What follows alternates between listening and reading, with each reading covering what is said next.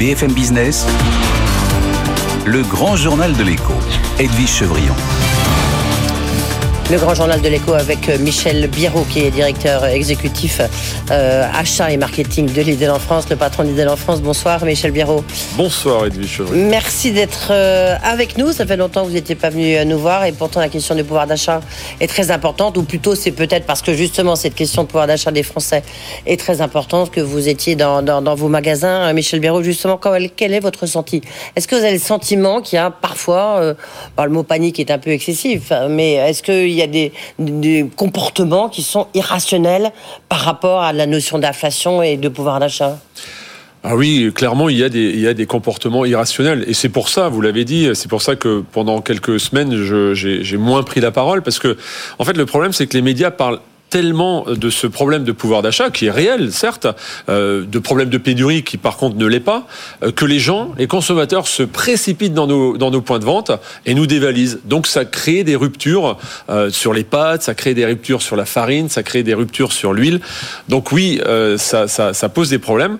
Mais après, le, pouvoir, le problème du pouvoir d'achat, bien sûr qu'il est réel. On a aujourd'hui une inflation qui tourne autour de 2,5-3% dans nos linéaires alimentaires. et donc on, on essaye de, de contrer ça en, mettant en place des, opérations euh, euh, chez nos confrères de la même façon pour essayer de, ramener le consommateur chez nous. L'avantage chez Lidl, c'est qu'on a un modèle aujourd'hui qui est fait, qui est taillé pour ce type de crise. Mais, mais est-ce que oui, euh, oui, oui, clairement, clairement. Enfin, en tout cas, c'est le modèle de base de Lidl. Après, les, autres vos concurrents, effectivement, s'adaptent eux aussi. Oui. Non, la, la question, c'est qu'on peut, on peut s'interroger sur on dit que les Français courent derrière les promotions. Est-ce que vous, vous l'observez? C'est-à-dire que dès que vous faites une promotion, hop, les, euh, vos clients arrivent, et puis s'il n'y en a pas, ils vont voir à côté, et ils vont voir à côté, etc. Une espèce de, de course frénétique. Les clients n'ont jamais autant papillonné, ça je vous le confirme. Euh, et quand ils papillonnent, c'est effectivement, ils, vont chercher les promos. Nous, on a mis en place euh, le coup de pouce qui vaut le coup, c'est le nom de l'opération. Euh, on a 4,5 millions de porteurs de la carte Lidl. C'est une carte de fidélité gratuite, téléchargeable avec n'importe quel smartphone. Et en fait, on pousse un coupon de réduction immédiate en caisse pour la totalité du magasin, non, non alimentaire, alimentaire, une fois par mois. Donc bien sûr, c'est pour essayer de, faire garder le consommateur dans nos magasins. Ceci étant, l'avantage de notre modèle aujourd'hui, avec 90% de marques de distributeurs, nous sommes et nous resterons le meilleur rapport qualité-prix. Et c'est pour ça qu'on gagne des centaines de milliers de clients chaque semaine ou chaque mois actuellement, selon les chiffres de Kantar. Pourquoi? Parce que les clients euh, qui peut-être avant étaient habitués à, acheter des marques nationales, bah, ils vont vers la MDD où nous sommes les la rois. c'est les marques distributeurs. Pardon, les marques de distributeurs qui sont 30% euh, moins chères qu'une marque nationale. Oui, et euh, cela dit, on a bien vu dans les négociations commerciales, les marques distributeurs, elles ont en fait beaucoup augmenté elles augmentent euh, logiquement et mathématiquement, elles augmentent un petit peu plus qu'une marque nationale. Mais le gap est de 30%. Donc même si on augmente 1%, sur... entre 25 et 30% de différence entre une marque de distributeur et une marque nationale à qualité équivalente, parce que la qualité, on la travaille tous les jours. On est tous les jours à déguster nos produits dans, dans, nos cuisines, donc on y fait très attention, parce que le client, celui qui vient aujourd'hui, qui n'était pas habitué à venir chez Lidl, il vient pour ses problèmes de pouvoir d'achat, mais il va revenir parce qu'il il y aura trouvé la qualité. Donc aujourd'hui, les marques distributeurs, la marque Lidl, représente combien dans vos ventes? Ah ben aujourd'hui, c'est 90%, ça reste 90% de nos ventes. Il y a toujours quelques consommateurs qui vont acheter leur, leur canette de coca ou, euh, ou leur bidon d'Ariel. Mais 90% de nos ventes, c'est de la marque de distributeur. Est-ce que, parce que c'est un phénomène qui n'est pas du tout aussi fort chez les autres distributeurs Mais parce qu'ils ont un modèle différent. Ils vendent 80% de marques nationales contre 20% de marques de distributeurs. Donc c'est très différent. Donc forcément, le panier chez tous mes concurrents, il va être plus important en dépenses. Ce qu'on remarque dans les magasins également, c'est que les consommateurs, l'achat plaisir sur le non alimentaire, celui-ci par contre, ils le font moins. Les paniers euh, sont devenus un petit peu plus petits, donc le montant du panier a, été réduit, mais la fréquence a augmenté. De combien de, 3 euros. C'est pas énorme, mais et la fréquence Et la, fréquence, la fréquence augmente. Ça veut dire que les gens viennent plus souvent, mais dépensent un petit peu moins.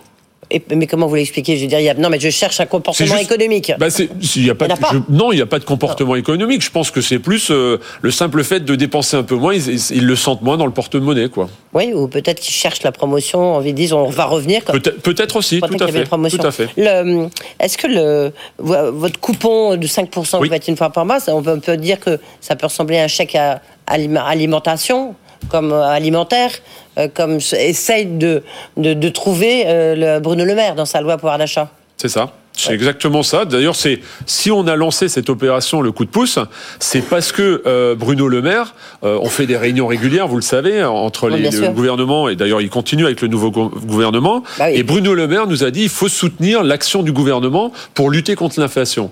Et nous on s'est dit bah, plutôt que de faire une liste de 100 produits, donc limiter le nombre de produits, plutôt que de de de de, ne- de s'adresser que à une une, une certaine euh, euh, frange de la population, on a décidé de faire 5% sur la totalité du magasin. Donc vous, aurez le 6 juin 5% de remise sur le Monsieur Cuisine si vous l'achetez, en plus de 30 euros de réduction. Donc on le fait sur la totalité du magasin et pour tout le monde, une fois par mois. Est-ce que le chèque alimentaire ou le chèque alimentation que pourrait définir le gouvernement va, va, va s'appuyer un peu sur le- les mêmes principes que le vôtre ou, ou vous en Oh, savez un peu plus que ce que vous discutez non, sur cette loi a- sur le pouvoir d'achat dont On a euh, une réunion euh, très très prochainement, donc euh, peut-être qu'on aura un peu plus les contours de ce chèque alimentaire. Mais pour l'instant, non. Je, je pense que ce sera. Alors, moi, je- j'espère en tout cas que ce sera un chèque avec un montant euh, alloué à une certaine frange de la population qui puisse venir faire les courses dans n'importe quelle enseigne d'ailleurs. Ce qui est paradoxal, c'est quand on regarde vos chiffres sur euh, Lidl Voyage. Oui. Euh, alors, faut dire que le week-end de l'Ascension, c'était quatre jours. euh, première fois qu'il y avait un vrai pont. Eh c'est, enfin, les chiffres sont absolument spectaculaires, euh, avec des, des- progressions euh, plus 40%. Donc, est-ce qu'il y a vraiment un problème de pouvoir d'achat? Non, vous voyez, est-ce que on Ouais, mais joue ils, pas partent, ils pas très peur loin. Ils Ouais. veulent le, le- En France. Ça fait ouais, ça fait deux ans, ça fait deux ans, plus de deux ans que le, le français il se prive quand même beaucoup euh, le confinement, enfin les confinements répétés. Aujourd'hui et le week-end de l'Ascension, c'est le, meilleur des exemples. Ils avaient ce, ce long week-end pour la première fois où ils ont pu s'éclater.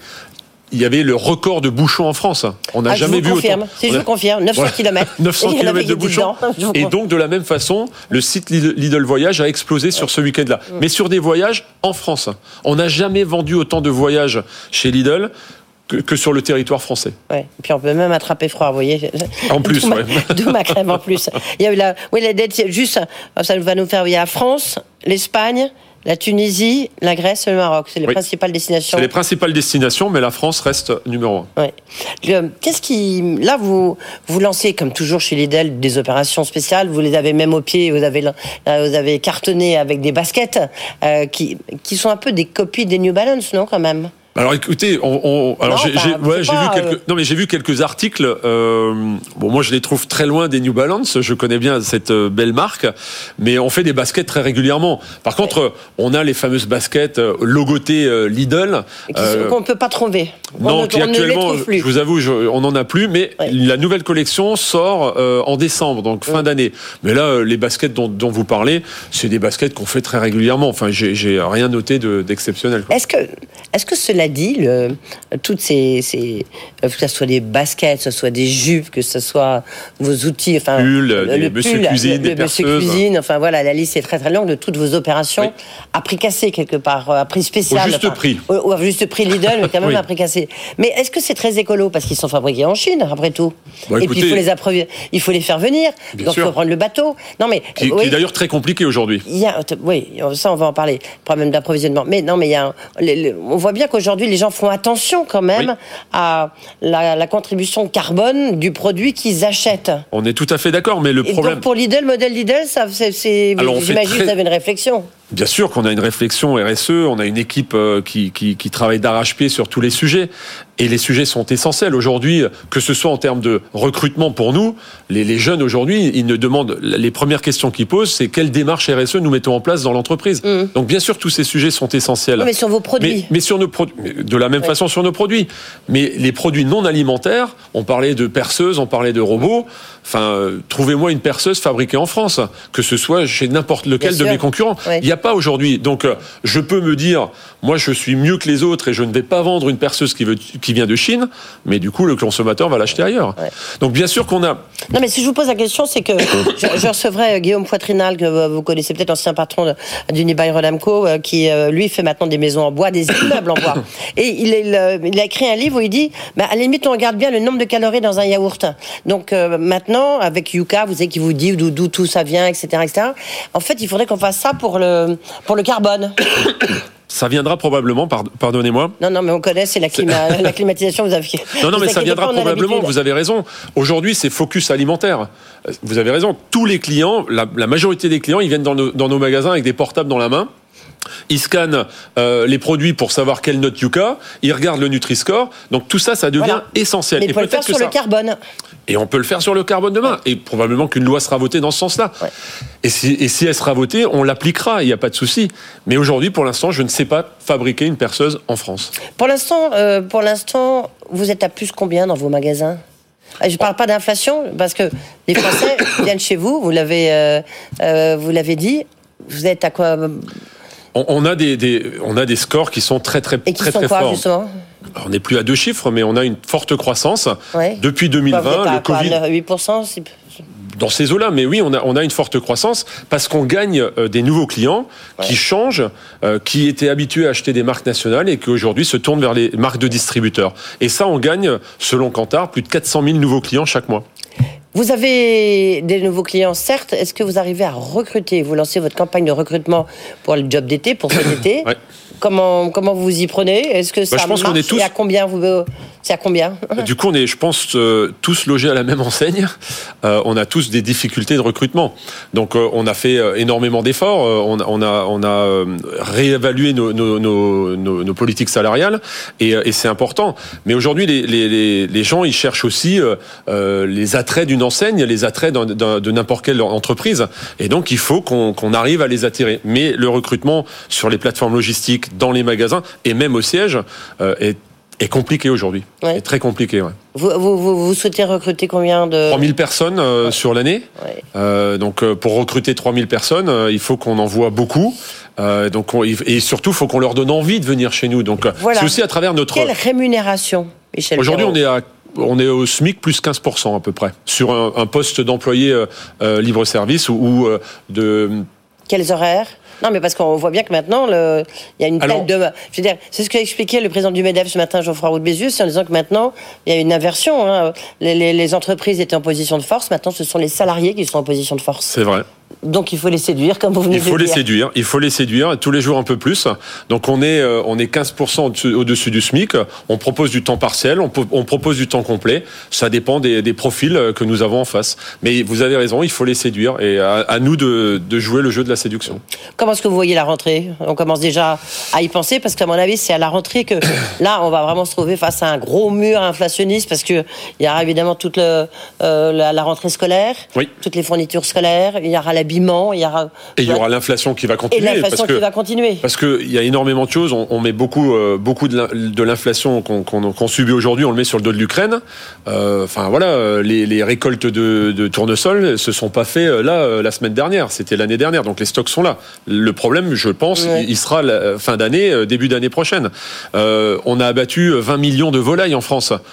Est-ce qu'on va avoir du foie gras Est-ce qu'on va avoir du foie gras fin d'année pour les pour les fêtes de fin d'année Donc la rentrée. Euh, alors, on va pas être pessimiste. Euh, on va, non, mais on va pas être pessimiste. Restons positifs et optimistes. Mais oui, l'inflation va continuer. On est, je vous parlais de 3%, 2,5-3%. Je pense qu'on va finir euh, l'été à 5% et peut-être l'année à 7-8%. Merci beaucoup, en tous les cas, d'être venu ici dans Merci le Grand Journal de l'Éco. Merci à Michel Béraud, donc le patron de Lidl pour la France. Et on a bien compris que eh ben, les promotions, ça papillonne. J'ai quand même retenu le mot papillonner. Les Français papillonnent. Merci beaucoup d'avoir été avec nous. Euh, dans un instant, le journal de Faiza Younzi. Après, c'est euh, Jean-François Caranco, qui est justement le président de la Creuse et l'homme du jour. Il est le président de la commission de régulation de l'énergie et qui nous dit attention, ça va être chaud cet hiver, si j'ose dire. On risque de problème de pénurie. À tout de suite. BFM Business, le grand journal de l'écho, l'alerte, le Chypre. Bonsoir Emmanuel. Bonsoir Edwige. La hausse des prix va durer en France. La sortie du pic d'inflation n'est pas attendue avant fin 2023. En tous les cas, déclaration de Bruno Le Maire euh, ce matin. Est-ce qu'il est trop optimiste, trop optimiste? Alors, c'est une phrase qui mérite euh, une exégèse approfondie. Ouais. Euh, et euh, pour ça, il faut remonter les chaînes de valeur. Est-ce qu'au détail, la hausse des prix va continuer à s'accélérer? La réponse est oui, compte tenu de l'évolution des prix en amont, donc de tous les prix à la production, prix à la production sortis d'usines, prix à la production sortis des fermes, prix à la production de tous les produits euh, importés. Si vous prenez euh, les prix à la production sortis d'usines, on est à quasiment 25% sur un an aujourd'hui aujourd'hui. Euh, prix agricole 27% et les prix des importations 35%. Et donc, comme on sait que les délais de répercussion euh, sont de 3 à 6 mois euh, en aval, on peut penser que pendant au moins encore 3 à 6 mois, on va continuer à avoir une accélération de l'inflation, c'est-à-dire de la hausse des prix qui pourrait nous emmener peut-être vers des niveaux de 6-7%. Alors après, est-ce que plus en amont encore, les prix des matières premières, des commodités et des services en tout genre qui font flamber euh, les prix, euh, eux vont continuer à augmenter? Euh, la tendance qui se dessine et qui est vraiment intéressante, c'est qu'en fait, on voit que ces prix vont rester chers parce qu'on est sur des nouveaux équilibres post-Covid, post-guerre euh, en Ukraine. Euh, mais ces prix ne sont pas euh, en train de s'accélérer. C'est-à-dire qu'on voit bien que sur la plupart euh, de tous ces ferments euh, inflationnistes, euh, on est euh, sur des niveaux qui se stabilisent. Prenez par exemple le blé. On est sur un plateau depuis un mois autour de 400 euh, euros la tonne. Sur le pétrole, on est stable depuis mars autour de Depuis hier, 110 c'est un dollars le baril. Sur le gaz aussi. Les containers, ça baisse déjà. Euh, par exemple, les semi-conducteurs, tous les consultants disent va y avoir un rééquilibrage, ce qui fait que la hausse des prix sera quatre fois plus faible en 2023 qu'elle l'a été euh, en 2022. Donc, on va rester sans doute sur des niveaux de prix élevés. Mais sur l'inflation mesurée sur un an, ça veut dire quoi? Ça veut dire qu'au fur et à mesure que les mois vont avancer, des indices indiquant de faibles hausses euh, mensuelles vont remplacer les très fortes hausses des mêmes mois de l'année précédente. C'est-à-dire que par exemple, prenez le mois de février, mois de février plus 0,8 d'inflation, mois de mars plus 1,4. Quand on va arriver au printemps prochain, on va avoir des hausses beaucoup plus faibles. Donc ça veut dire quoi? Ça veut dire que l'indice, que la hausse des prix, que l'inflation telle qu'elle est mesurée euh, aujourd'hui, va redescendre sans doute à des niveaux plus faibles et sans doute bien avant la fin de 2023. C'est pour ça que le pic euh, de l'inflation, quand on pense aux 5,2% par exemple du mois de mai, ça, ça va sans doute redescendre avant la fin 2023. Mais ce qu'il ne faut pas perdre de vue, c'est qu'on va rester quand même sur des niveaux de prix élevés.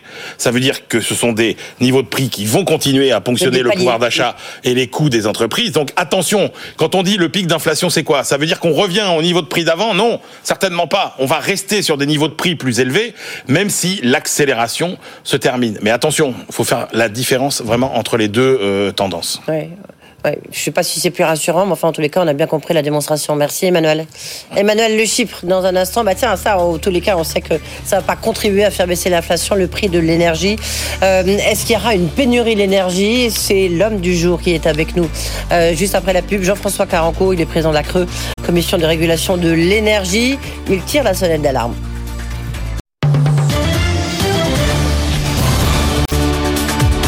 BFM Business, le grand journal de l'écho, Edwige Chevrillon. Y a-t-il un vrai risque de pénurie d'électricité et d'énergie euh, ce, cet hiver, l'hiver prochain? En tous les cas Euh, Ce soir, on n'est pas forcément rassuré après les propos du président de la Creux, la commission de régulation de l'énergie. Son président est avec nous justement, Jean-François Caranco, bonsoir. Bonsoir. Euh, Vous, vous avez tenu des propos ce Bonsoir. matin qui peuvent effectivement un peu alerter sur euh, ce qui peut, va nous arriver à la rentrée, en automne, voire en hiver, en disant qu'il y a une situation qui est quand même critique. Et du coup, vous proposez euh, une hausse pour 2023 des volumes que DF doit vendre à prix réduit, c'est la fameuse arène, on y reviendra évidemment, euh, à ses concurrents. Jean-François Canco, est-ce que vous êtes effectivement Non, non, non, pas du tout, pas du tout. Pas du tout. Enfin, Alors non, non, je veux dire, c'est pas du tout proposé. C'est pas du tout. Je veux casser quand même le cou à ce canard. je ne pose, propose pas du tout de vendre de l'électricité pas chère aux concurrents d'EDF. Ça n'a rien à voir. Je sais que c'est la, c'est la pratique journalistique de dire cela. Ce que je propose, c'est un, un- un tarif, c'est un volume d'arène qui profite aux consommateurs. Oui. Qui profite aux consommateurs. Ça n'a rien à voir avec les fournisseurs. Ça n'a rien à voir avec les fournisseurs. Il y a une modalité de fourniture, mais le sujet n'est pas vraiment là. Mais je reviens sur l'inquiétude ou pas. Il y a deux sujets. Il y a le prix et la disponibilité. On est bien d'accord? Oui, tout à fait. C'est ça vos questions? Oui, tout à Sur la fait. disponibilité, il y a d'abord le gaz. D'abord le gaz, où je suis rassuré et j'espère rassurant sur la bonne tenue du système français de stockage, des remplissages dans les, dans les terminaux méthaniers, de l'augmentation de la fluidité de ces terminaux méthaniers, de l'existence d'un bientôt d'un terminal méthanier flottant supplémentaire. Donc, je considère que sur le gaz, les mesures qui ont été prises par l'ensemble de l'équipe France de l'énergie et du gaz vont dans le bon sens. Donc, mon inquiétude qui était la mienne et celle d'autres personnes il y a 4-5 mois, euh, euh, ça s'affaiblit et je pense que nous serions à même, nous serions à même, compte tenu des mesures qui ont été prises, de, de, de supporter euh, une coupure du gaz russe. Hein, voilà, je pense que nous Vous serions à même de le faire. Ça se remplit ça, bien, on est mieux, on est mieux rempli que l'année, on est mieux rempli que l'année dernière.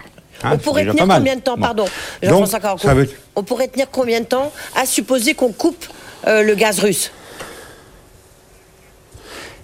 Je pense qu'on tiendra euh, éternellement, euh, même si on nous coupe le gaz russe, qui n'est pas majeur dans la, la, la, la, disponibilité française.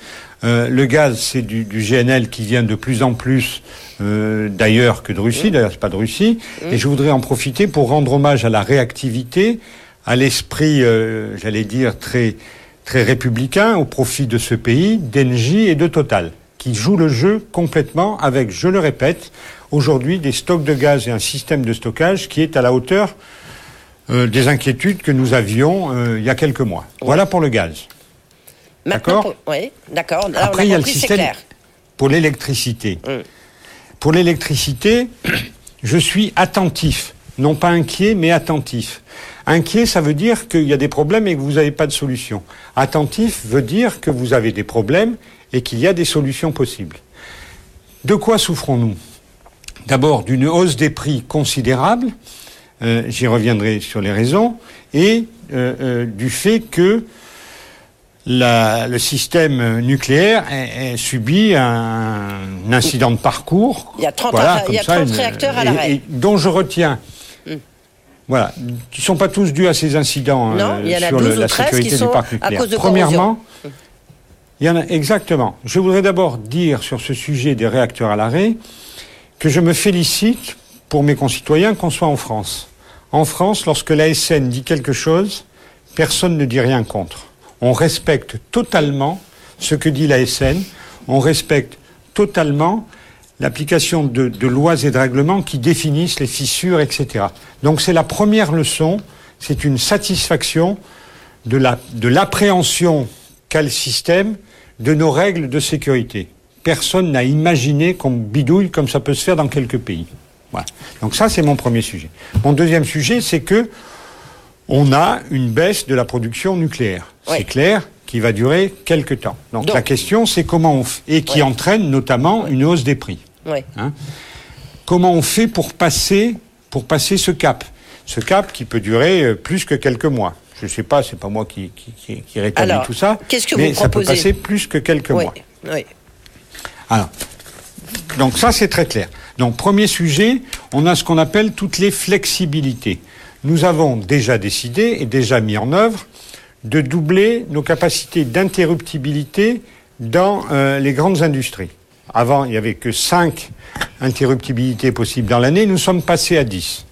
Deuxièmement, nous sommes en train de travailler au sujet d'effacement, notamment dans les grandes surfaces, dans les grandes sociétés tertiaires, pour que on puisse rapidement essayer de consommer moins lorsqu'il y a besoin. Le besoin, on le sait, hein, il est le matin, un peu à midi et le soir. Il faut Hein, le économiser matin et le soir combien où il faut faire Jean-François ça. Carencourt, il faut- combien faudrait-il économiser avec les mesures que vous préconisez? Ah, il faudrait qu'au au- au- Au total, j'aimerais bien qu'on trouve 15 gigawatts, mais c'est pas parole d'évangile, je suis pas un technicien. Tout, tout, tout, est bon à prendre. Tout est bon à prendre. Hein. C'est en gigawatts, alors ne mélangeons pas les gigawatts, les gigawattheures, etc.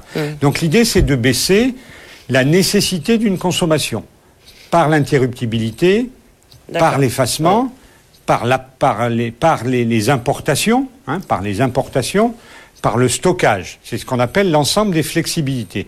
Nous y travaillons avec RTE, nous y travaillons avec la DGEC, nous y travaillons avec EDF, avec tous les producteurs. Mais- On essaye de définir des capacités de flexibilité en cas de besoin. D'accord?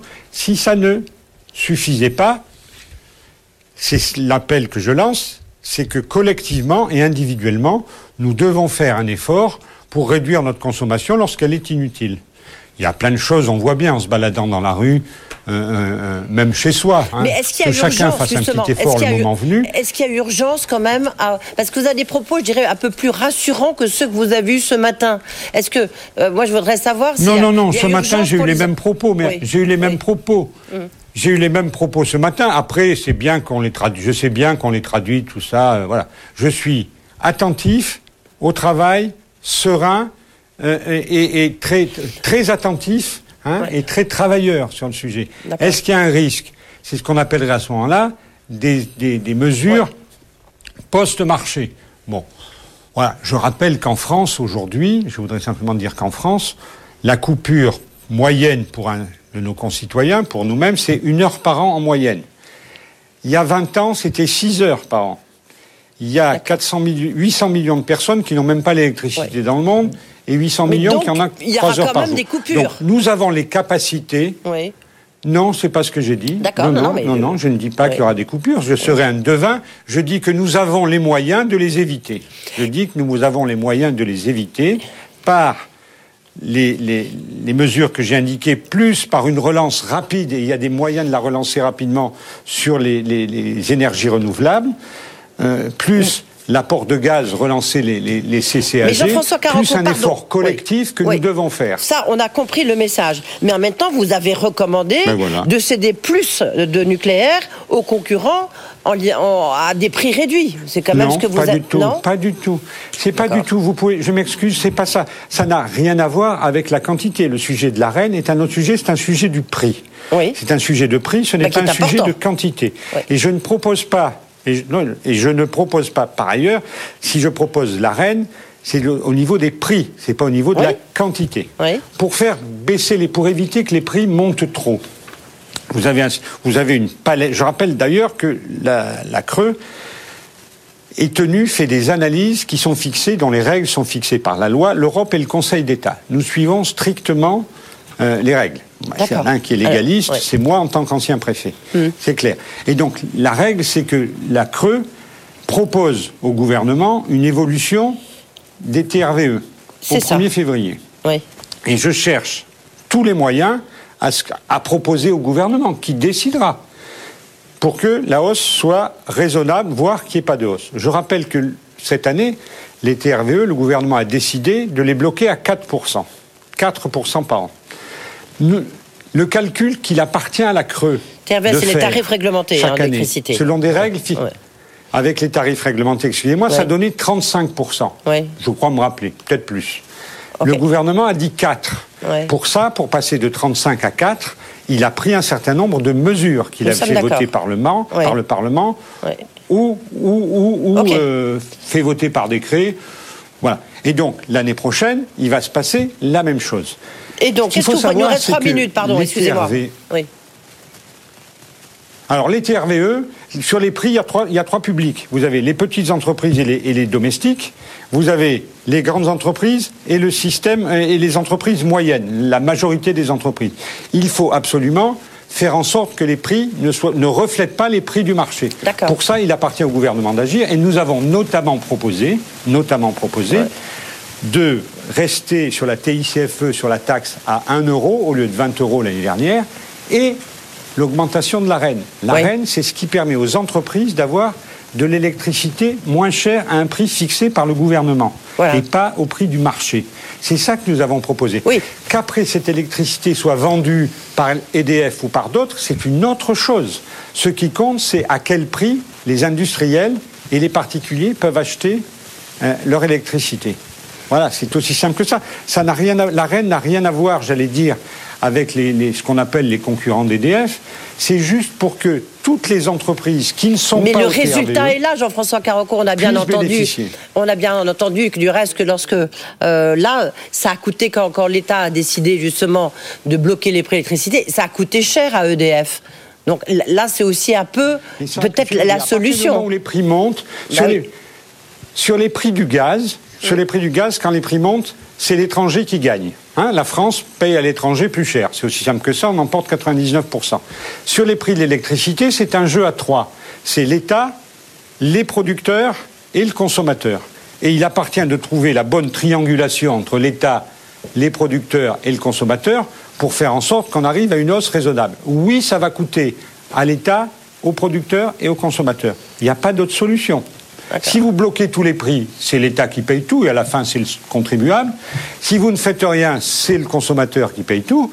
Ce que nous proposons, notamment via la TICFE et la REN, c'est que ça soit partagé équitablement entre les trois. Ça met en difficulté les bidas d'EDF, j'en suis conscient, j'en suis conscient. La question, c'est comment l'État fait en sorte que EDF ait les moyens d'investir mais ce n'est pas le sujet. Du régulateur. Mais le sujet, c'est d'abord le consommateur, c'est d'abord les entreprises. Oui. Est-ce que pour les entreprises, dernière question. donc c'est une équation très compliquée.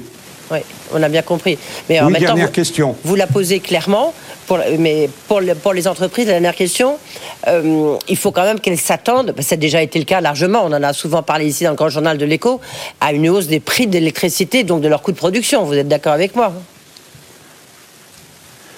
je pense profondément que le prix de l'énergie pour les entreprises qui ne sont pas éligibles au TRVE et pour et pas pour les grandes entreprises qui, par ailleurs, bénéficient de ce qu'on appelle la boîte à outils pour les électro-intensifs et les hyper-électro-intensifs, ça, ça va et s'arrange différemment. J'allais dire les entreprises du milieu, les entreprises ordinaires qui font la vie économique. Oui, il y a un risque il y, a une, réalité que les prix sont tendance à la hausse, et c'est d'ailleurs pour ça que je n'écoute pas ceux qui disent qu'il n'y a qu'à baisser la TVA, parce que vous savez que la baisse de la TVA sur l'énergie n'a aucune influence sur les entreprises. Hein les entreprises, la TVA, ils se la font rembourser. Donc tous ceux qui disent qu'il n'y a qu'à baisser la TVA, ils sont hors sujet. Hors sujet. Oui, il faut faire en sorte de limiter une hausse qui arrivera pour les entreprises. Les moyens de les limiter, c'est une batterie, une batterie de, de mesures dont les deux plus symboliques, mais il y en a beaucoup d'autres, dont les deux plus symboliques sont la reine et, euh, euh, la, TICFE. voilà, beaucoup de travail. Ce que je plaide, c'est de l'attention, mais c'est pas de, pas de crainte. On travaille, chacun travaille pas, d'alerte, si une alerte pour travailler, pas une alerte parce que ça va être l'apocalypse. Si on travaille bien tous ensemble, on va y arriver. Juste, je voudrais revenir un instant, une question, pardon, une précision qu'on me demande sur les délestages. Est-ce qu'il y aura est-ce que c'est quelque chose qui pourra, qui pourrait, qui devrait se mettre en place? Alors, je rappelle que les délestages, euh, euh, peuvent arriver à tout moment. L'autre jour, euh, il y a eu un problème en Croatie pour, pour ne pas délester. La France a fait des choses. Il y avait un problème, je ne sais pas où, dans quel pays. hop, la France a fait quelque chose. Donc le délestage, c'est la mesure ultime mhm. si on rate tout. Je ne suis pas sur cette hypothèse. D'accord. Eh ben moi, c'est clair. Merci, c'est beaucoup plus clair. Juste un mot, si vous me permettez. Si vous me permettez, l'Europe. Hein, n'en profitons pas pour taper trop sur l'Europe. Hein, euh, heureusement que l'Europe est là. Euh, les importations, euh, les deux derniers mois de l'année, nous avons été importateurs nets. S'il n'y avait pas l'Europe, là, il y aurait eu des lestages. D'accord. On est tous solidaires en Europe. Merci beaucoup euh, d'avoir répondu. J'ai été un peu rassurant. Absolument, vous étiez plus rassurant et surtout, on a, ça a été très clair dans vos propos. Puis l'équation, euh, qui doit payer, là aussi, on a compris le message. Merci à Jean-François Caranco d'avoir été avec nous, donc président de la Creux. Merci à vous. Euh, commission de régulation de l'énergie. Dans un instant, même tout de suite, le journal de Stéphanie Colo.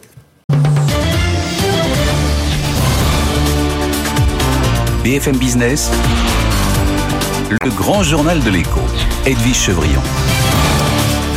Le grand journal de l'écho avec un promoteur immobilier mais qui s'est peint en vert ou plutôt euh, qui s'est réfugié dans une cabane en bois. Euh, Guillaume Poitrinal, bonsoir. Bonsoir Edwige Chevrillon. Merci d'être là. On va rappeler, mais on, le sait que vous avez été patron d'Unibail Rodamco. Et puis donc, euh, bah, vous avez quitté votre CAC 40 pour créer votre entreprise, maintenant Woodeum, mais qui maintenant devient quand même une grosse entreprise, 400 millions à peu près, c'est ça voilà.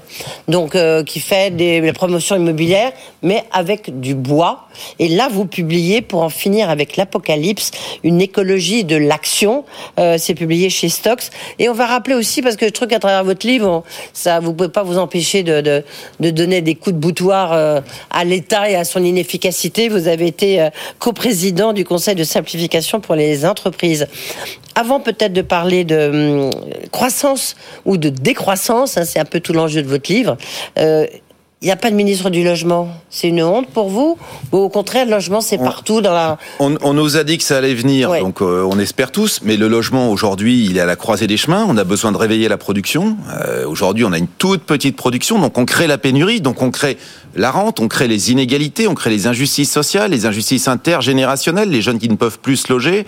Euh, ça devient compliqué. Et puis en même temps, il y a ce défi écologique de pouvoir construire bas carbone et donc de se révolutionner. Et c'est la raison pour laquelle, c'est vrai, j'ai créé le groupe WO2 avec sa marque Wodeum et puis sa marque WO2 pour faire des bureaux et des logements bas carbone. Oui, je dirais, j'ai cité euh, vos propos, vos propositions euh, à Michel Biro, qui est le patron de, de, Lidl France, enfin sur la partie achat, bien sûr, en disant, mais à la limite, c'est vrai, vous vous dites, on sait à travers Yuka, qu'est-ce qui est bon, pas bon dans tous les produits qu'on achète.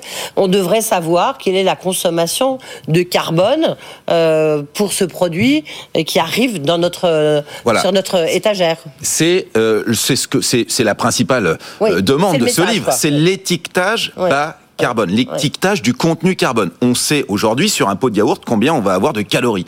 Hein, on sait, on, on, et, et, on ne sait pas quelle est l'empreinte carbone euh, de ce pot de yaourt. Aujourd'hui, je peux choisir entre une Volkswagen ou une Peugeot. La Volkswagen va être fabriquée avec de la lignite en Allemagne. La Peugeot va être fabriquée avec de l'énergie nucléaire en France. Il y a un hyper polluant qu'est la lignite, il y a de l'énergie nucléaire qui a priori est très peu émissive de CO2, et eh bien aujourd'hui je n'ai aucun moyen de distinguer l'empreinte carbone euh, de la Volkswagen de celle de la Peugeot. Et je peux vous dire aussi la même chose, si demain je vais choisir un abonnement chez Netflix ou un abonnement chez Canal+, je devrais savoir quelle est l'empreinte carbone de ce choix que je vais faire. Eh ben, aujourd'hui, il faut monter une start-up, voilà, il faut monter le Yuka du carbone. Ben, je pense que je pense qu'il est, mais je pense qu'on a besoin de l'État aussi. Ça peut pas être que du Yuka. C'est-à-dire qu'on a besoin d'une autorité. Dieu sait que je, je lutte euh, souvent contre, euh, l'invasion de l'État dans notre quotidien, mais là on a besoin. L'État a inventé le kilogramme, l'État a inventé le mètre étalon. L'État doit nous donner ce thermomètre de l'empreinte carbone. Pourquoi, Edwige Chevrillon? Tout simplement parce que vous savez, nous en Europe, finalement, on est des petits émetteurs par tête de pipe.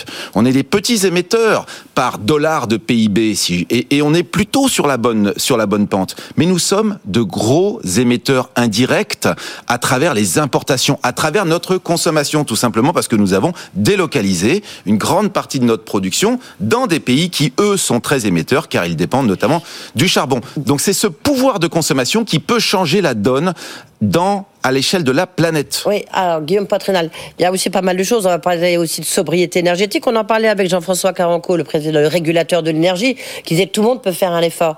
Une question, parce que vous, vous faites donc des immeubles, euh, des, des, centres commerciaux en, en bois maintenant. je ne sais pas centres commerciaux, je fais bureaux, hôtels voilà, mais et, euh, pour ça et, logements. Absolument.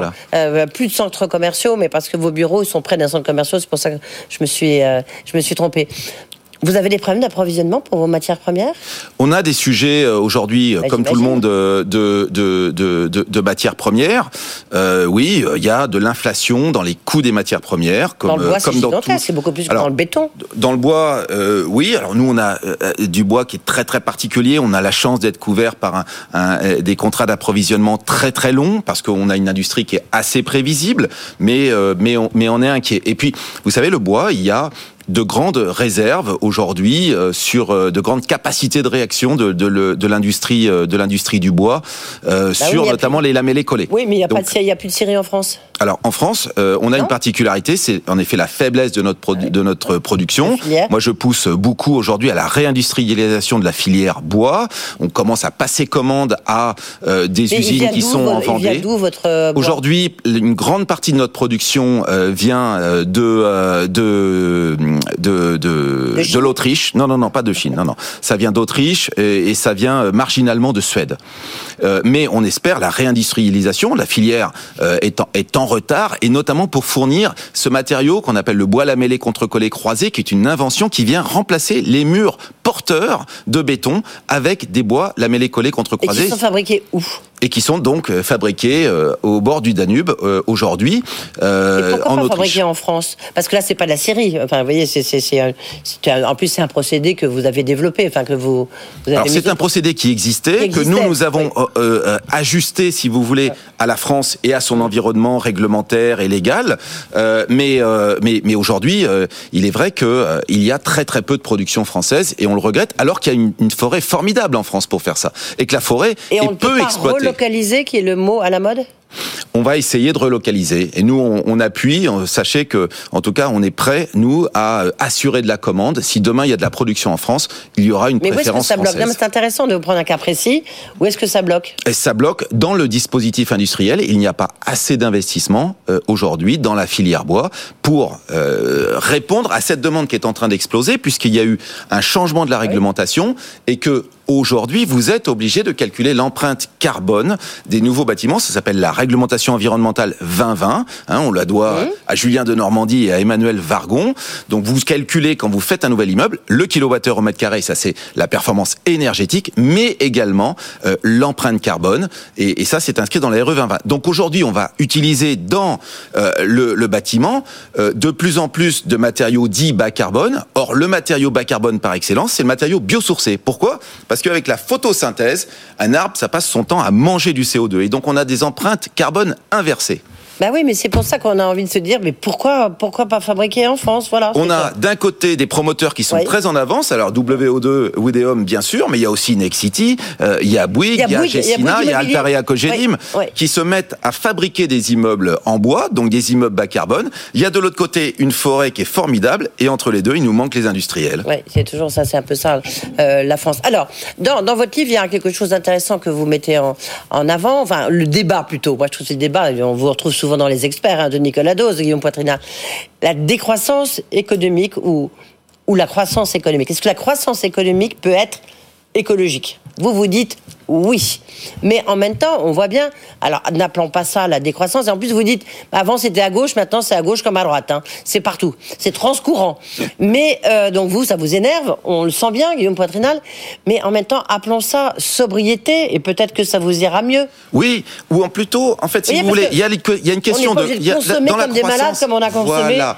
Et vous avez raison. Génération. Edwige, vous avez raison. Notre génération a beaucoup abusé, et je le reconnais, je fais le mea culpa euh, des, des, des boomers euh, qui ont beaucoup abusé, qui vont laisser derrière eux une planète dégradée, euh, de la dette publique en, montant considérable. Donc on n'a pas à être fier du bilan euh, des boomers, très honnêtement. Mais d'un autre côté, est-ce que la solution c'est la décroissance? Il n'y a pas plus polluant que euh, des pays pauvres. Il faut savoir, la déforestation, c'est un mot euh, de pays euh, du tiers-monde. les sacs plastiques dans l'océan, c'est un mal de pays du tiers-monde. Et la plupart des pays, quand ils commencent en fait sur la voie de la croissance, ils deviennent très émetteurs. Donc, clairement, ce n'est pas la pauvreté qui va nous sortir de là. C'est ce que je dis dans, ce, dans, dans, dans, dans cet ouvrage. Et, et, et je pense qu'on peut avoir une croissance vertueuse. Alors là, là où la croissance vertueuse, c'est que je fais une différence entre le volume et la valeur. Pour faire ah ça, la question, ce n'est plus de remplir des caddies pleins de choses inutiles, c'est au contraire de donner une valeur, une survaleur écologique. Et je cite l'exemple de Tesla. Pourquoi je cite l'exemple de Tesla? Simplement parce que Tesla, ça vaut 1000 milliards de dollars. 1000 milliards de dollars, ça dit rien à personne, mais 1000 milliards de dollars, c'est plus que la somme de tous les constructeurs automobiles au monde. Et la Tesla vaut deux fois plus cher que la même voiture chez les autres constructeurs automobiles. Pourquoi? Parce que les consommateurs attribuent à Tesla une valeur écologique, une valeur écologique. Et moi, j'appelle de mes voeux qu'on puisse indiquer, renseigner les gens sur la valeur écologique. Je pense que la population est prête à payer davantage pour avoir accès à cette écologie. On le voit avec le bio, voyons-le avec le bas carbone. Mais pourquoi faut-il pourquoi faut-il forcément payer plus cher? Vous voyez ce que je veux dire? On peut très bien acheter une Tesla sans qu'elle soit forcément plus chère. Oui, alors. Vous, non, mais parce que là, vous êtes dans une logique de consommation. Non, non, je suis, je suis dans une logique, si vous voulez, de valeur ajoutée. Le PIB, c'est une somme de valeur ajoutée. Donc, si vous dites, je vais proposer euh, le, le, le, même produit et qu'il n'y a pas plus d'appétence à ce produit, très clairement, vous aurez des valeurs ajoutées euh, qui vont qui vont baisser. Moi, ce que je dis, c'est que il y a aujourd'hui des produits alors peut-être qu'une fois encore, le volume va baisser, mais je pense qu'on peut attribuer cette valeur écologique à, à, ces produits qui sont des produits avancés. Mais, mais c'est là, pardonnez-moi, mais je vous cherche un peu là-dessus, parce que la question de décroissance, c'est très intéressant, cette question de décroissance, parce que pour l'instant, c'est estampillé. Vous-même, vous parlez d'une idéologie. Je recherchais, c'est pas forcément une idéologie, ça peut être, voyez, une, ça peut être aussi une, une réflexion économique. Parce que en France, c'est une idéologie parce qu'elle avait été, comme je le disais tout à l'heure, c'était l'étendard des Verts. Euh, qui, était très marqué à gauche, qui n'est pas forcément votre euh, opinion, hein, Guillaume Poitrinard. Alors aujourd'hui, il est transpartisan. La décroissance, elle est transpartisane. C'est-à-dire qu'aujourd'hui, on est dans le renoncement, on renonce à plein de projets, plein de projets d'équipement, on ralentit tout. Le décroissantisme, consensus politique ou nouvelle religion, c'est même le titre d'un chapitre que. Mais euh, pourquoi c'est forcément une religion de l'idéologie? Pourquoi c'est pas juste une, une, réflexion, un constat qu'on peut consommer Mais parce qu'il y a plein de choses. Il faut tout révolutionner, Edwige Chevrillon, mmh. pour pouvoir passer au bas carbone. Et donc il y a énormément d'investissements. Vous parliez de consommation. En matière de croissance, il y a aussi énormément d'investissements. Mais aujourd'hui, cet investissement, il est assez peu dirigé vers les solutions bas carbone. Mmh. Et moi, ce que j'appelle de mes voeux, c'est un grand plan d'investissement, d'équipement ferroviaire, d'équipement euh, de centrales nucléaires, mais dans un temps conscrit, parce que en 74, on a ouvert en 10 ans de temps, à partir de 1974, 34 réacteurs nucléaires. Aujourd'hui, on nous dit, on va en faire quelques-uns en 15 ans, si c'est possible. En faire c'est à condition de les ouvrir. Oui. Voilà, à condition de les ouvrir. Donc, il faut se réconcilier avec un temps plus juste, le temps de l'urgence climatique, et il faut que diriger nos investissements vers cette grande révolution du bas carbone qui, euh, qui, qui est devant nous et qui est la seule à pouvoir nous sortir de là. Alors, concrètement, euh, il nous reste euh, une minute, une, euh, deux minutes. Quelles mesures prend-on justement pour faire avancer ce, ce concept de bas carbone?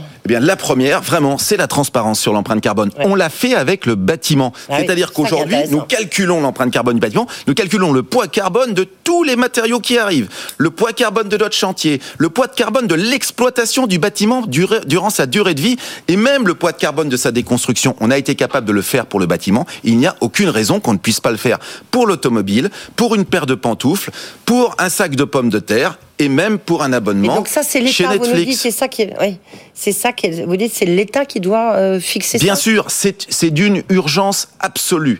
On avait besoin d'un État qui nous fixe le kilomètre. On a besoin d'un État qui nous aide à calculer le, gramme de CO2. Le gramme de CO2. Merci beaucoup. Pour en finir avec l'apocalypse, une écologie de l'action. Et alors, il y a, y a, plein, comme toujours, vous êtes un homme d'entreprise.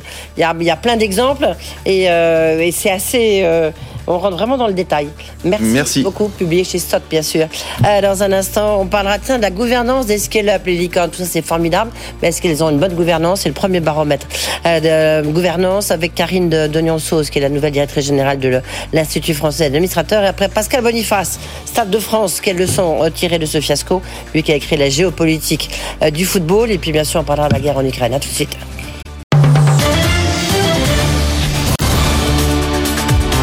BFM Business, le grand journal de l'écho, Edwige Chevrillon.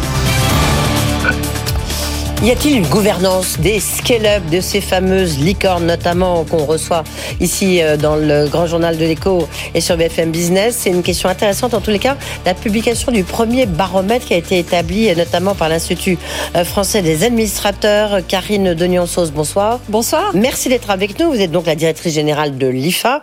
Et avec Roland Berger et France Digital, vous avez fait ce baromètre où vous parlez de gouvernance. C'est vrai que le mot gouvernance, c'est pas le mot, on pense au CAC 40, on pense aux grandes entreprises. Et vous, ben, vous avez regardé s'ils ont un conseil d'administration, c'est licorne euh, ou scale-up qui fonctionne. Euh, comment ça se passe? Est-ce que les décisions sont prises dans l'ordre de ce conseil d'administration, notamment d'augmentation euh, enfin, de salaire, de stratégie internationale? Globalement, vous diriez quoi? Alors, la gouvernance est, souvent regardée pour les entreprises de SBF 120. À l'IFA, nous souhaitons la regarder sur tout type de société. Et c'est pour cette raison que nous avons sorti ce baromètre dédié à la gouvernance de croissance, en particulier sur les scale-up. Alors, qu'est-ce que nous dit ce baromètre qui a principalement interrogé des entreprises du euh, FT 120 Next 40, qui est l'équivalent hein, du SBF 120 euh, C'est que, tout d'abord, euh, de très bonnes nouvelles. Ces entreprises ont des conseils pour 65% d'entre elles. C'est obligatoire non, ça n'est pas forcément obligatoire. Justement, souvent, elles abordent la gouvernance sous un mode intuitif. Et ce que ce baromètre dit, c'est qu'elles sont plus, beaucoup, plus proactives que ça. Elles ont compris à quoi ça pouvait leur servir sur les orientations stratégiques pour préparer leur développement à l'international. Et le conseil type, en fait, c'est huit personnes, euh, avec principalement euh, en présence des VCs, un problème sur la parité, puisqu'on voit qu'il n'y a seulement que 20% de femmes, là où dans le SBF 120, nous avons 46% de femmes, et euh, finalement un bon fonctionnement. Là où les startups scale-up ont des progrès à faire, euh, c'est sur la présence euh, d'indépendants et puis sur euh, la composition de leur conseil. Attendez, ça, ça, c'est ça, ce sont vos, chiffres, mais vous connaissez mieux que, moi le fonctionnement d'un conseil d'administration parce que c'est c'est votre rôle, Karine de Le, vous prenez, je sais pas, soit Sorar, Blablacar, le fondateur, il est président ou ils sont cofondateurs, directeur général. Bon, c'est eux qui décident de tout. Enfin, c'est un peu logique, non? Alors lorsque vous faites des levées de fonds, bien sûr que non. C'est-à-dire qu'à un moment donné, si vous n'avez pas anticipé votre gouvernance et le fait que des investisseurs vont s'inviter autour de la table, tout d'abord vos conseils vont pouvoir être, seront peut-être plus trop larges. Vous allez perdre la main sur euh, le devenir de votre projet et surtout, il faut aller chercher des complémentarités au sein de votre conseil. Donc la question de qui vous faites rentrer dans votre conseil est quelque chose qui, euh, qui importe euh, pour pouvoir aller là où vous souhaitez, donner le cap, avoir l'ambition, et avoir aussi le crédit vis-à-vis euh, des, investisseurs que vous souhaitez vraiment avoir. Il y, a, un point important du reste pour ceux qui nous regardent à la télévision, on peut le voir, c'est bah, de quoi on discute? Vous avez fait, un peu une, to-do list euh, du conseil d'administration. On voit qu'évidemment on parle de stratégie pour 88%, on parle de ça, c'est très bien pour 84%, bien qu'en fait, on, en parle, mais qu'au bout de trois ans. Euh, oui, et c'est trop tard. Oui, c'est trop tard. C'est trop tard. J'ai trouvé et ça surtout, Ce que l'on voit dans le Conseil, c'est qu'on parle d'international, mais nous n'avons pas forcément des profils internationaux dans la composition des conseils. Oui. Ça, c'est un, ça, c'est un. Alors, il y a le financement, 84%, euh, mais tout ce qui concerne le capital humain, les RH, on en parle assez peu. Parité, diversité, les ressources humaines, le capital humain c'est un problème. Et là, euh, nos startups scale-up ont des progrès euh, à faire, déjà pour inviter ce sujet dans les conseils, mais surtout aussi avoir des personnes compétentes pour euh, en parler. c'est très étonnant, elles sont aussi dans du micromanagement. Euh, donc il faut qu'elles apprennent à, prendre de la hauteur euh, sur les décisions qui s'invitent euh, au Conseil et surtout aller chercher des personnes qui soient différentes justement de ce qu'un fondateur peut apporter, c'est-à-dire se décentrer pour aller voir des signaux faibles, pour aller chercher des anticiper des nouveaux risques. C'est vraiment les mots qui sont revenus dans les témoignages qui nous ont été apportés au cours de, ce baromètre et de sa réalisation. Qu'est-ce qui si vous aviez une recommandation à faire, ça serait quoi euh, en conclusion? Euh, la recommandation, c'est euh, déjà de discuter de pair à pair, de continuer ce baromètre, de s'appuyer sur ce baromètre pour améliorer leur, leur gouvernance, d'en faire un actif et un atout. Euh, parce que c'est une valeur pour l'entreprise. Et finalement, la gouvernance doit être un indicateur comme une levée de fonds, un taux de croissance. Mais est-ce qu'ils acceptent d'être challengés? C'est aussi le message que nous voulons faire passer à, ah Bruno Le Maire euh, lorsqu'on parle de licorne, start-up. Regardons autre chose que les levées de fonds et les taux de croissance. Regardons la gouvernance. Oui. Oui, non, c'est un point important parce que surtout qu'elles deviennent des entreprises avec des valorisations considérables. Donc, euh, il faut quand même que c'est des ascensions, mais il faut avoir quelques relais. Ces entreprises font l'économie de demain. On doit se situer sur le champ européen, sur le champ international. Derrière la gouvernance, vous avez aussi des valeurs euh, qui sont portées, et c'est ce que l'on défend à l'Institut français des administrateurs euh, au travers de ce travail-là et de ce réseau que nous créons avec ces startups scale-up. Merci beaucoup d'avoir été avec nous. Baromètre qu'on peut trouver sur le site de l'Institut français de l'IFA En ligne aujourd'hui même. Ah ben voilà.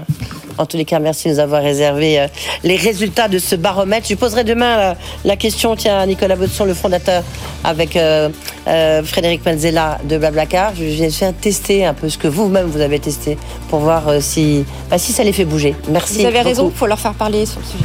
Merci d'avoir été avec nous tout de suite. on va parler bah, d'Ukraine et puis un petit peu quand même de Stade de France avec Pascal Boniface, directeur et fondateur de l'IRIS, l'Institut des relations françaises internationales et stratégiques. Pardon.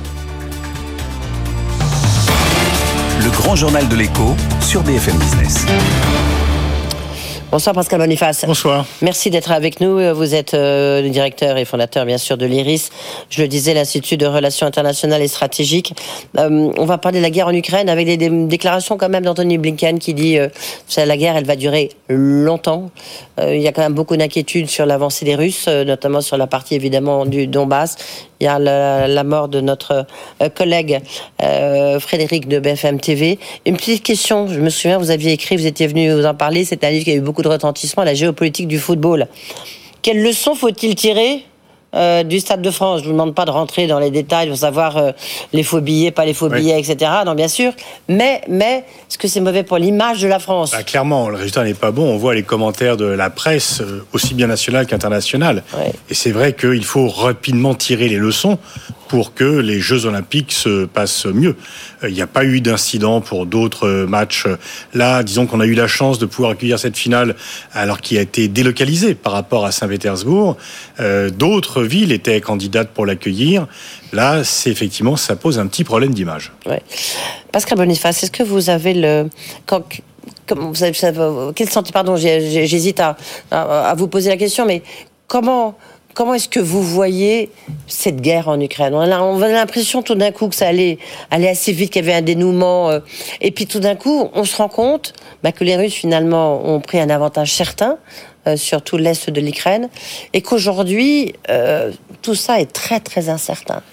Oui, effectivement, il y a eu un premier moment de panique lorsque les Russes ont failli arriver à Kiev et euh, Zelensky, euh, on voulait l'exfiltrer parce que il était sa sécurité, sa survie était en danger. Et puis ensuite, les Russes ont reculé, problème de logistique, mauvaise organisation, résistance euh, des forces ukrainiennes.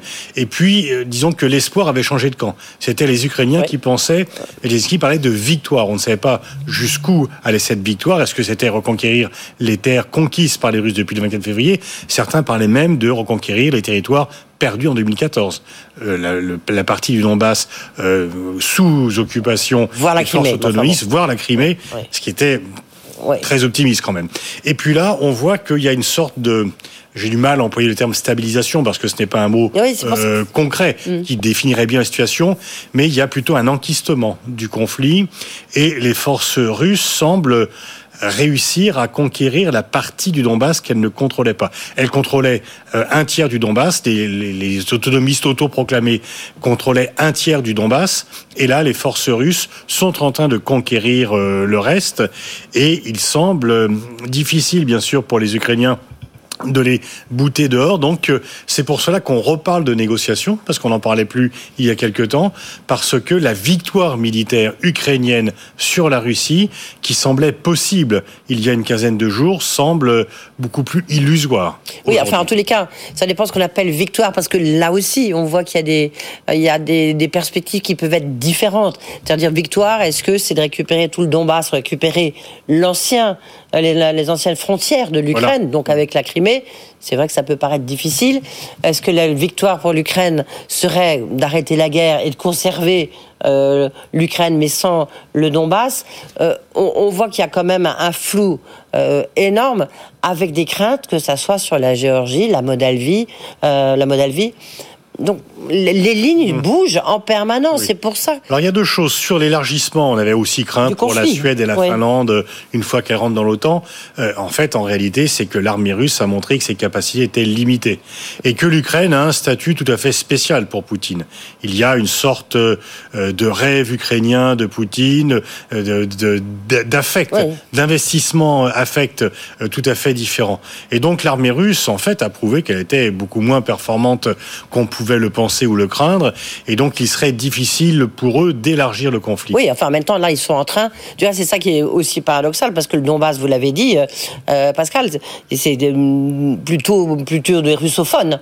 Et là, la Russie, les Russes sont en train de démolir systématiquement à plus de 90%, en tous les cas, le Donbass, et, si on en croit les déclarations du président Zelensky. D'ailleurs, le scénario de la Crimée ne risque pas de se reproduire, parce que les gens de Crimée ont été annexés par la Russie de façon illégale, mais avec leur assentiment. Là, il sera beaucoup plus difficile, dans la partie que les Russes sont en train de conquérir, d'avoir l'assentiment de la population. Il n'y a, plus, a plus de population, il n'y a plus rien. Et dans, les, et dans les endroits où il reste, parce qu'il se dit autant rester là, c'est chez nous, on ne sait pas où fuir, euh, et finalement, euh, bon, là, là, il y aura quand même des sentiments anti-russes beaucoup plus forts. Mais effectivement, euh, là, on voit que... Mais vous, qu'est-ce que vous voyez? Qu'est-ce que vous voyez dans les, prochaines, les prochains jours, semaines, euh, Pascal Boniface? Parce que les déclarations de Macron, il va se passer quelque chose. Anthony Blinken ce soir. Euh, Est-ce que la France donne des canons?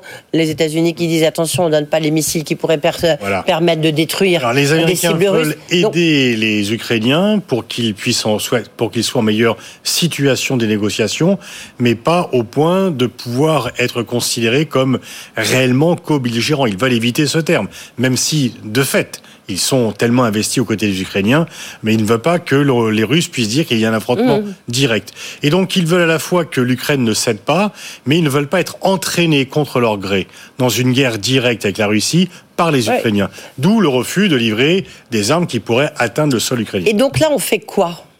Qu'est-ce qui se passe? D'abord, est-ce que Macron doit aller euh, à Kiev? Oui.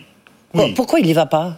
Bah, disons que jusqu'ici, il y a les élections présidentielles qui étaient effectivement. ça y est, euh, ça fait, terminé. Il a formé son gouvernement. Là, euh, Zelensky lui demande, l'invite à venir avant la fin. Mais il y a une raison, c'est pourquoi? Alors il dit parce qu'il faut que j'apporte quelque chose. En tous les cas, il faut y aller. Les symboles comptent en diplomatie. Il serait quand même malvenu qu'ils ne viennent pas, alors que Zelensky euh, l'a invité. Et même s'il y a des divergences avec l'Ukraine, parce qu'il ne faut pas se cacher, nous avons, nous avons des divergences avec l'Ukraine. Et euh, même si l'Ukraine est un pays martyr, c'est un pays qui n'est pas géré de façon tout à fait transparente. Il y a quand même beaucoup. Bah, c'est un pays où il y avait énormément de corruption. De corruption. Bah, et donc on ne peut pas non plus accorder euh, toutes les demandes que l'Ukraine fait, notamment par rapport une adhésion express à l'Union européenne. Alors peut-être que Macron ne veut pas aller à Kiev pour ne pas avoir une demande express d'adhésion à l'Union européenne que personne ne veut vraiment, sauf les pays qui sont à l'est de l'Europe. Mais on peut, accepter la demande d'adhésion. Ça, ça, n'engage, je veux dire, ça oui, Il faut faire hein. attention aux mécanismes qui, une fois qu'ils sont enclenchés, euh, ne peuvent plus revenir en arrière. L'adhésion, c'est quand même très très long, et le moins qu'on puisse dire, c'est que l'Ukraine n'est pas au niveau. Il faut aider la population ukrainienne, il faut aider l'Ukraine, mais c'est autre chose que d'adhérer à l'Union européenne. Et donc là, il faudrait quand même que la demande. Vous voyez, c'est. Oui, alors, mais l'Ukraine fait la demande. Je pense que sur le fait qu'elle fasse la demande, qu'elle soit acceptée, euh, il y a assez, euh, assez, un assez large consensus. Mais ensuite, il ne faut pas être entraîné dans un mouvement qu'on ne contrôlerait pas. Parce que l'Ukraine, c'est quand même 40 millions d'habitants. Euh, et donc, il faut quand même économiquement. Il faut pas faire la Roumanie, quoi. refaire le coup de la Roumanie, si on peut dire, qu'avait fait Jacques Chirac en l'occurrence les négociations pour avoir un accord diplomatique, elles pourraient venir d'où, selon vous?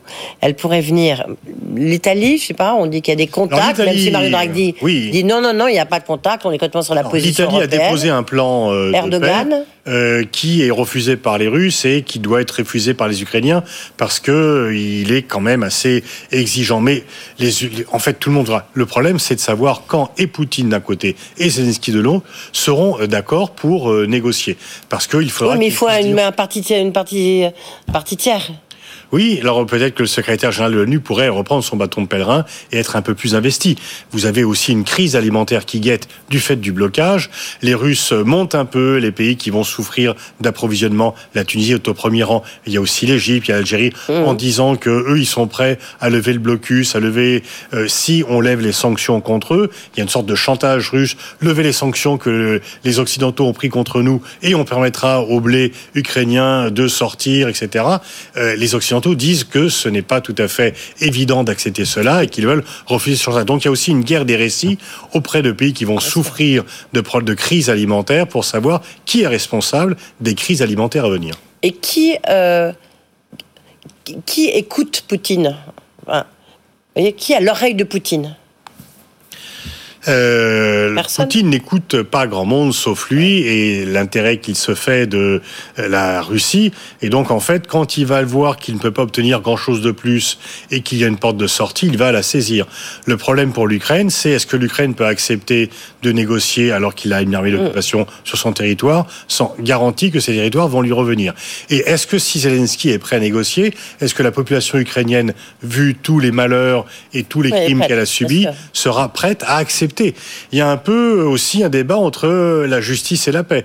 Est-ce que l'on fait une paix dans des conditions injustes ou est-ce qu'on cherche à avoir une véritable justice en prolongation de la guerre? Mm. C'est également un dilemme et on voit bien que chacun, pour l'instant, pourquoi il n'y a pas de réelle négociation, c'est que chacun estime que le sort des armes peut lui être plus favorable qu'il n'est pour le moment. Et tant qu'il y aura des illusions militaires, les combats vont continuer. Merci beaucoup Pascal Boniface. Euh, des illusions militaires, je pense que vous avez raison là-dessus. Euh, merci d'avoir été avec nous, donc le patron de l'Iris. Voilà, c'est la fin de ce grand journal de l'écho. Vous savez, vous pouvez nous réécouter 22h euh, minuit. Tout de suite, Tech Co, François Sorel. Bonne soirée.